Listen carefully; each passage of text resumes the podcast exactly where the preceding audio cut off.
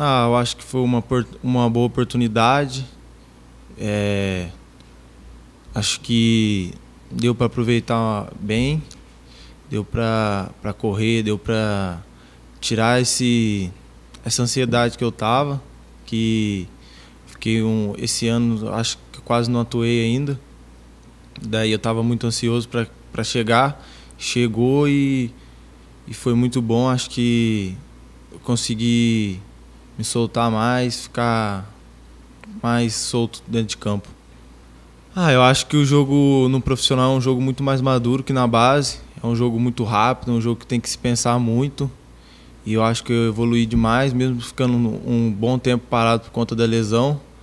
Eu acho que é, foi muito importante. Esse, esse um ano aí deu para evoluir demais e aprender muito aqui no profissional. Ah, eu acho que a disputa ali na, ali no ataque tá boa. É, todo mundo tá conseguindo jogar bem e tal.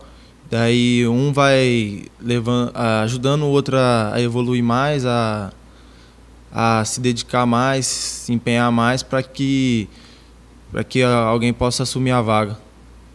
Ah, os Sobs costumam muito falar comigo, me orientar. O Ayrton também fala bastante comigo para me orientar ali, para dar umas dicas, né? E acho que isso é muito importante, que a gente é novo, a gente tem que aprender com os mais velhos que estão no mundo do futebol tem bastante tempo.